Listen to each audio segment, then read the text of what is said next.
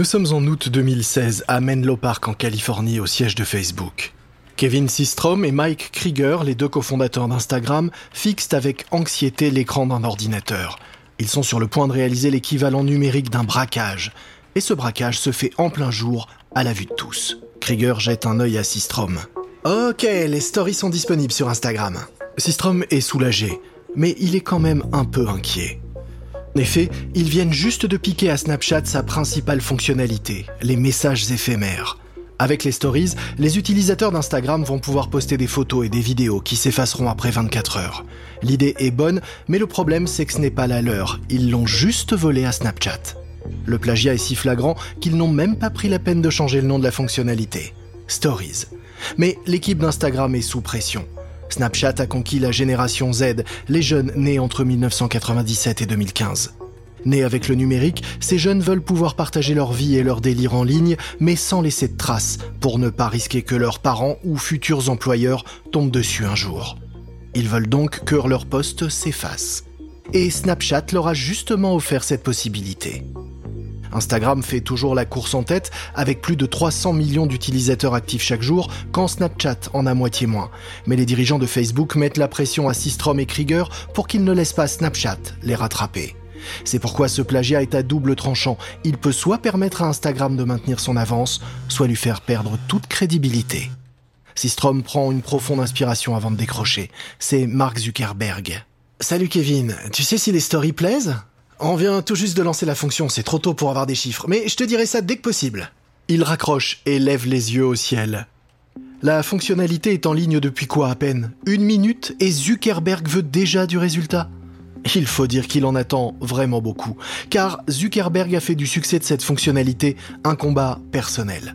Trois ans plus tôt, il a essayé de racheter Snapchat pour 3 milliards de dollars, mais le créateur de l'appli, Evan Spiegel, a refusé son offre. C'est pour ça que Zuckerberg est aujourd'hui bien décidé à faire regretter à Spiegel sa décision. Pour gagner, Zuckerberg est prêt à tout, faire le gentil, menacer ou même voler. La phrase Ne soyez pas trop fiers pour copier est devenue une devise à suivre chez Facebook. Mais la presse fait rapidement entendre ses critiques. Oh, oh Mike, regarde un peu les gros titres. Krieger commence à lire par-dessus l'épaule de Systrom. Instagram est un copieur et se fait tacler par les internautes. Les stories Instagram sont un copier-coller des stories Snapchat. Systrom hoche la tête. je ne vois pas ce que nous aurions pu faire d'autre. Marc nous a clairement demandé de copier Snapchat. Ouais, nous ne devons pas les laisser nous distancer, c'est sûr. Écoute, si ça marche, on aura eu raison d'essayer. Attendons juste un peu de voir ce qui va se passer. Ils ont déjà eu à essuyer des critiques récemment. En juin, leurs utilisateurs s'étaient plaints du nouvel algorithme d'Instagram qui organise désormais la timeline non plus chronologiquement, mais en fonction d'un algorithme.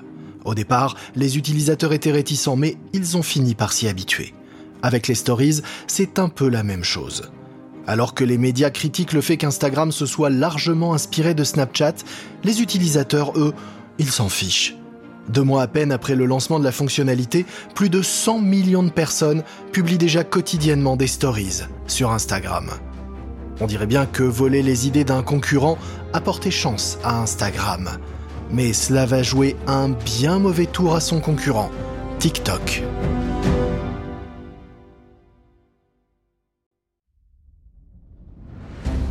Vous écoutez Guerre de business de Wandery. Je suis Lomik Guillaume.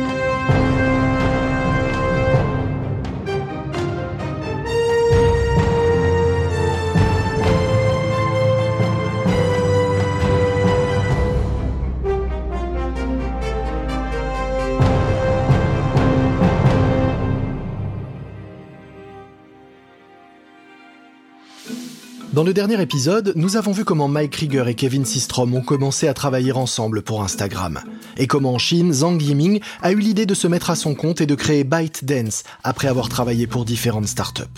Nous reprenons notre récit en 2016 avec l'incroyable croissance d'Instagram et l'arrivée d'un nouvel acteur, à l'appétit d'ogre, Musicali. Voici notre troisième épisode, Dance, Dance, Revolution.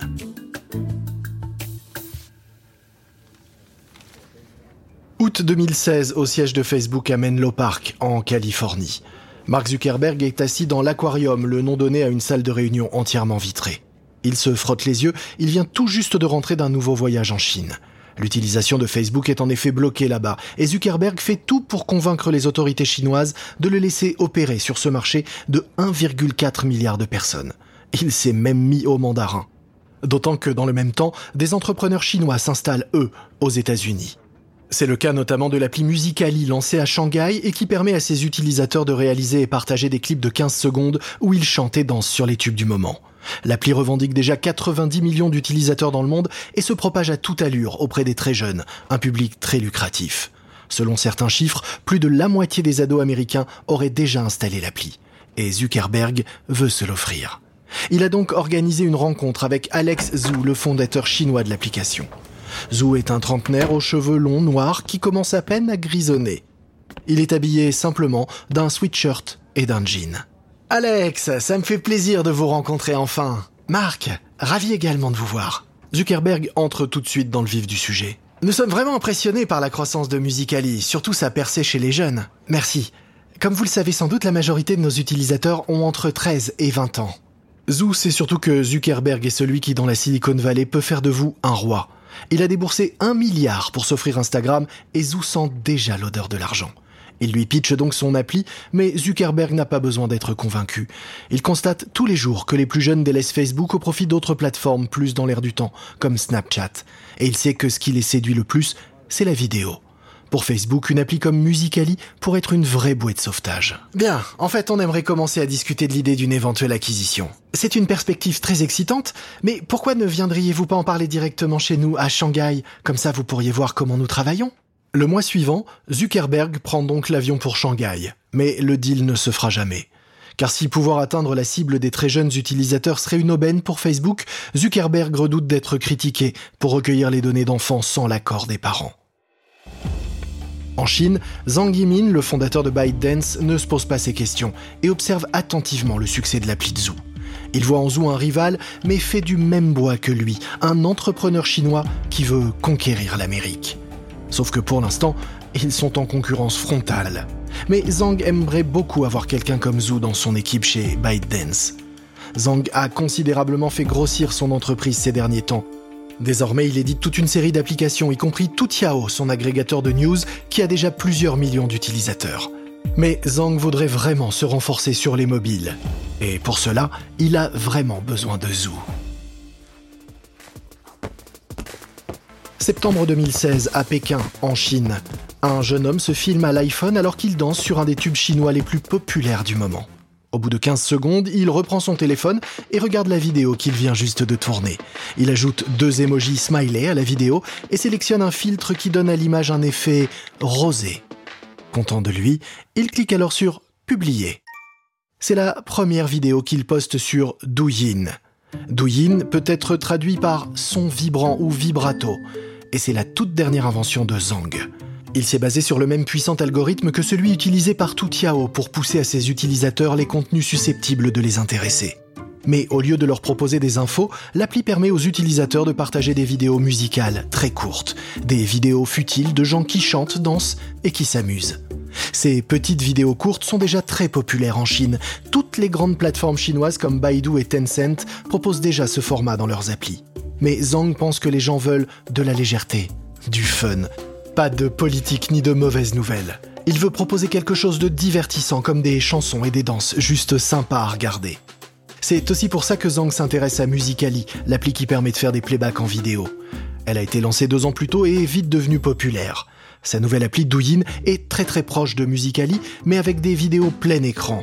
Et il propose des contenus plus variés, pas juste de la danse et des chansons, mais aussi des vidéos mignonnes ou potaches. Et contrairement à ses concurrents, les vidéos y sont en haute définition. Mais Zhang n'a pas la patience d'attendre que Douyin devienne virale par elle-même. Mars 2017, à Pékin, en Chine. Au milieu des buildings, une enseigne en LED illumine la nuit au sommet d'un immeuble en briques. On peut y lire Byte Dance en anglais et en mandarin. Nous sommes samedi et il est 20h et à l'intérieur de l'immeuble, plusieurs groupes d'ingénieurs sont tranquillement en train de travailler. Un homme quitte son clavier et sort manger un des plats cuisinés qu'on leur fournit gratuitement. Il croise un de ses collègues dans le hall et le salue par son prénom. C'est plutôt inhabituel en Chine où les employés s'appellent normalement par leur fonction plutôt que par leur prénom. ByteDance a adopté plusieurs codes de la culture américaine des startups, mais elle n'en reste pas moins une entreprise purement chinoise. On y travaille ainsi selon le rythme 996, soit de 9h du matin à 9h du soir, 6 jours par semaine. Et les employés restent même d'astreinte en dehors de ces horaires déjà épuisants. Et Zhang ne fait pas exception. Ce soir, il est d'ailleurs présent assis dans son bureau concentré sur une pile de documents. Il est en train d'éplucher dans les moindres détails le contrat pour l'acquisition de Flipagram, une application américaine qui permet de réaliser des diaporamas. Il a en effet désormais les moyens de faire un peu de shopping pour compléter son catalogue d'applis après avoir récemment levé un milliard de dollars. En moins de 5 ans, son entreprise a déjà lancé 8 applis à succès. Et aujourd'hui, c'est Douyin que Zhang essaie de faire grandir. Zhang lève la tête alors qu'une notification sonne sur sa messagerie interne. C'est un message d'un de ses lieutenants. Yiming, nous avons une idée pour un challenge de dance sur Douyin. Ah oui? Et quel genre de challenge? Tu te souviens de Gangnam Style? Comment aurait-il pu oublier ça? Le clip de cet énervant tube coréen et la danse qui allait avec a été le premier à dépasser le milliard de vues sur YouTube, démontrant que les vidéos de danse pouvaient devenir virales. Et un an plus tôt, le Mannequin Challenge, qui consistait à se filmer en étant immobile, comme gelé, a lui aussi cartonné. Aujourd'hui, c'est un pas de danse bizarre baptisé Flossing, venu du jeu vidéo Fortnite, qui fait le buzz. L'idée serait donc de mélanger les trois. Bah oui, bien sûr, mais et on a un influenceur? Oui, un utilisateur de Douyin a posté une Corée qui pourrait faire l'affaire. Très bien. Envoyez-moi la vidéo quand elle sera prête. Le lendemain, Zhang reçoit un lien vers un nouveau poste sur Douyin. On y voit une jeune et fine chinoise assise sur son lit en short et t-shirt gris. La caméra est en mode selfie. Sur une musique plutôt entraînante, elle articule les paroles et boxe en rythme en direction de la caméra. Puis, elle fait comme un cœur avec ses mains. Ça plaît bien à Zhang. La chorégraphie est simple, courte et facile à reproduire. Il se dit que les gens vont avoir envie de l'imiter, mais il veut en être certain. Alors il modifie un peu l'algorithme de Douyin et fait en sorte que la vidéo inonde des millions de fils. Et bien sûr, des gens se mettent rapidement à refaire la Corée chez eux. Les Chinois téléchargent massivement Douyin pour pouvoir eux aussi poster leur propre chorégraphie. Alors que la danse devient virale, Douyin se répand partout en Chine. En moins d'un an, il a déjà séduit plus de 100 millions d'utilisateurs et pèse déjà la moitié de Snapchat. Mais l'appli est uniquement disponible en Chine. Or, Zhang veut que Douyin se développe dans le monde entier. Mais il a un problème. Le nom, Douyin. Les anglophones ont du mal à prononcer les syllabes chinoises et la traduction en anglais, shaking sound, ne sonne justement pas très bien. Sans compter les lois chinoises sur la censure, qui sont très strictes, les modérateurs scannent en permanence tous les contenus pour être sûr que rien d'offensant pour le gouvernement chinois ne soit posté. Il sait qu'il doit donc faire une version internationale distincte qui échappe à la censure chinoise. Il va donc créer une appli jumelle avec les mêmes fonctionnalités mais un nom différent. Et il la baptise TikTok. Mais il a face à lui un concurrent déjà bien installé, car Musicali cartonne déjà aux États-Unis et TikTok n'en est qu'une pâle copie. Sauf que Zhang sait que son algorithme est bien meilleur que celui de Musicali. Le point fort de Musicali, ce sont les influenceurs, appelés musers, qui utilisent la plateforme. Des ados comme Baby Ariel ou Jacob Sartorius qui ont déjà des millions de followers et qui attirent en permanence de nouveaux ados sur Musicali. Zhang décide donc de copier la stratégie d'influence de Musicali. Septembre 2017.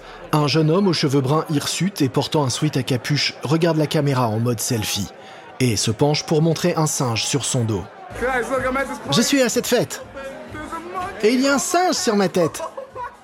Il s'appelle David Dobrik. Ce jeune homme de 21 ans n'est pas une célébrité hollywoodienne classique. Il est vulgaire et loin d'être aussi sexy qu'une star de ciné.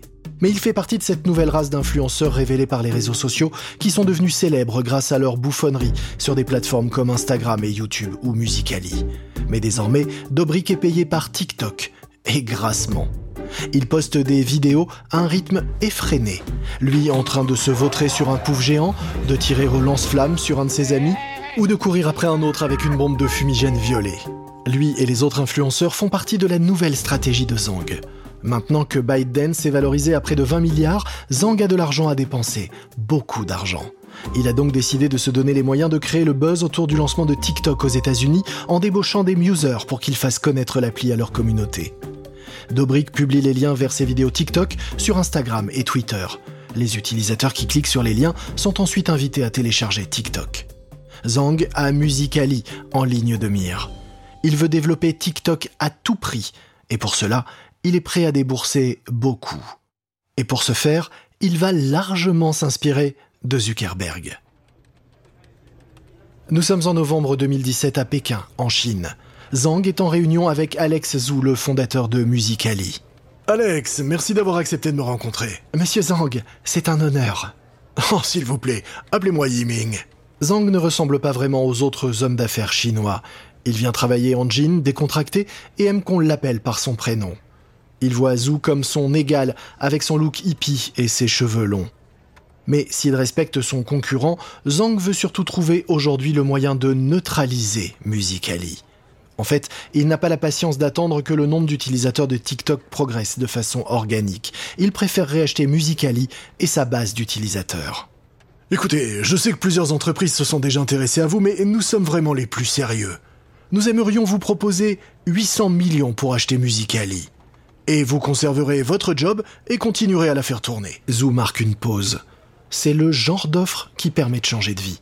Et il ferait équipe avec le plus gros agrégateur de news de Chine au sein d'une des plus grandes startups du monde. Et l'idée, ça serait de laisser Musicali indépendant ou de l'intégrer dans TikTok? De le laisser indépendant pour l'instant. Un jour peut-être, quand le temps sera venu, nous fusionnerons les deux. Zhu hoche la tête. Ça semble plutôt logique. Il admire Zhang, un compatriote entrepreneur lui aussi, qui a construit tout seul quelque chose de vraiment original. Alors Zhu tend la main. Alors ok, top là. Musicali appartient donc désormais à ByteDance, ce qui permet à Zhang de mettre un pied sur le marché américain plus qu'un pied, une jambe même d'ailleurs, avec 60 millions de jeunes utilisateurs américains. ByteDance est prêt à conquérir le monde. Mais Zhang sait que sur sa route, il devra affronter Instagram et son puissant PDG Mark Zuckerberg. Et tandis que ByteDance se prépare à venir marcher sur les plates-bandes d'Instagram, l'appli photo, elle, doit d'abord s'occuper de régler ses problèmes en interne.